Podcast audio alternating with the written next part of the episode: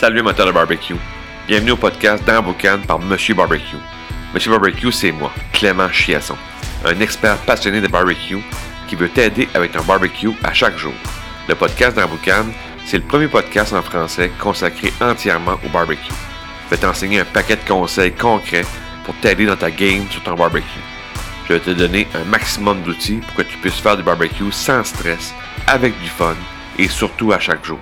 Puis en plus, recevoir d'autres experts passionnés de barbecue comme invités. Bienvenue dans Boucan.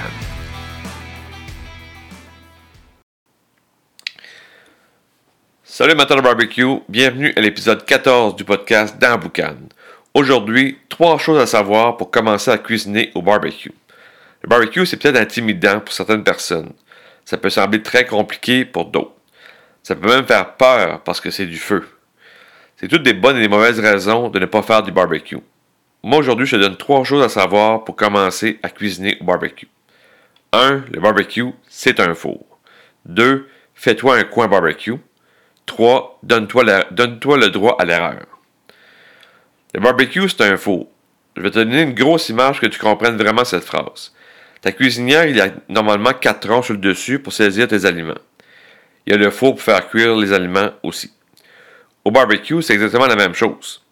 Quand tu fais cuire un aliment en zone de cuisson indirecte, c'est l'équivalent de faire cuire un aliment dans ton four. Quand tu saisis un aliment dans une poêlonne sur un de tes quatre sur le dessus de la cuisinière, c'est l'équivalent de saisir un aliment sur ton barbecue en cuisson directe. Est-ce que tu comprends bien la comparaison? C'est vraiment important. Est-ce que tu ferais cuire une côte de bœuf d'une poêlonne pendant 30 minutes? Non. Elle va, elle calciner, ça va être bon pour la poubelle. Est-ce que tu ferais saisir ta côte de bœuf d'une poêlonne et ensuite l'enfourner pour 30 minutes? Oui.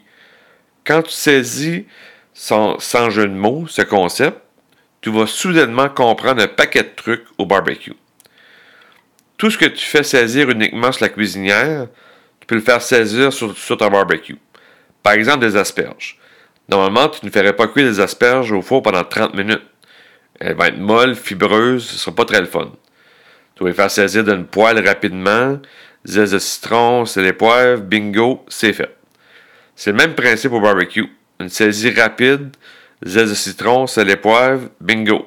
Les asperges sont prêtes, sont chaudes, sont croquantes. Tout ce que tu fais au four de longues heures, tu peux les faire de longues heures au barbecue. Ton épaule de porc que tu fais au four pendant 8 heures à 250, tu peux le faire au barbecue à 250 pendant 8 heures en zone de cuisson indirecte. Tu peux faire fumer ton épaule de porc. Tu peux aussi le faire cuire ton épaule de porc sans fumer, juste normal pendant 8 heures. Le barbecue, c'est un four. Pour ma part, faire cuire une épaule de porc avec des chums autour du barbecue, c'est un petit peu plus le fun de te faire cuire la même épaule de porc au four seul dans ta cuisine. Le barbecue, c'est rassembleur. Fais-toi un coin barbecue. Se faire un coin barbecue, c'est un luxe je te l'accorde, souvent le barbecue, c'est un vieux barbecue dans le fond de la cour qui traîne. Quand on est chanceux, il y a une table à côté qui tient de peur. Tu vois l'image? C'est exactement ça qu'il ne faut pas reproduire. Se faire un coin barbecue, ça peut être très simple, mais surtout efficace. En premier, tu installes ton barbecue à un endroit que tu vas être bien. Pas trop au soleil, à l'abri du vent, de la neige.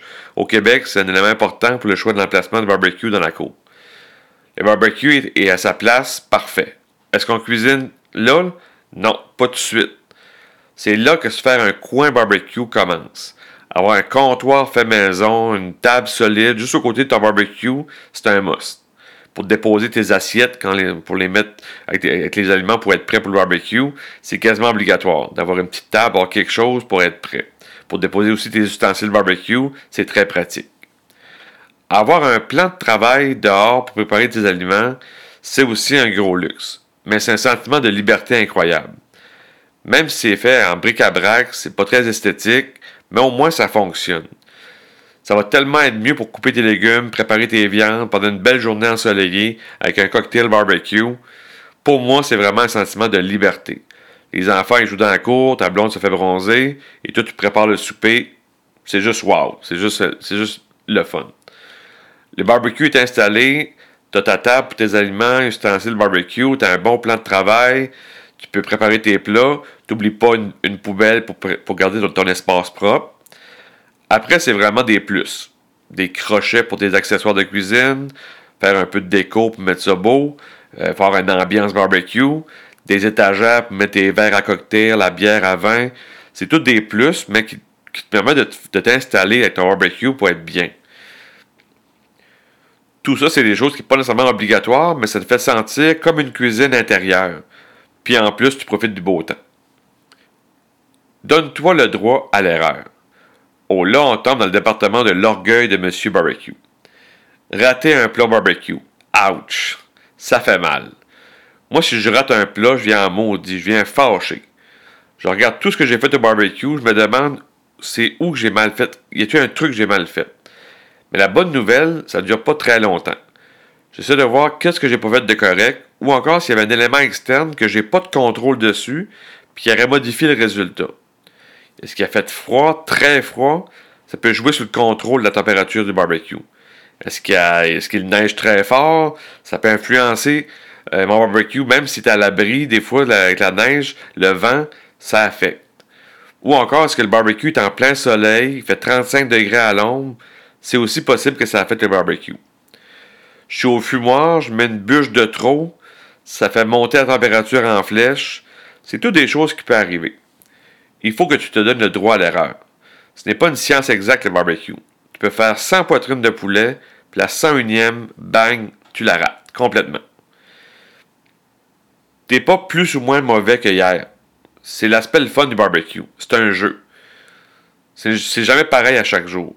En gros, si tu te prends pas au sérieux quand tu fais du barbecue, tu vas plus avoir de fun. Assure-toi de bien connaître les techniques du barbecue, de bien connaître comment ton barbecue fonctionne. Le reste, ça va suivre.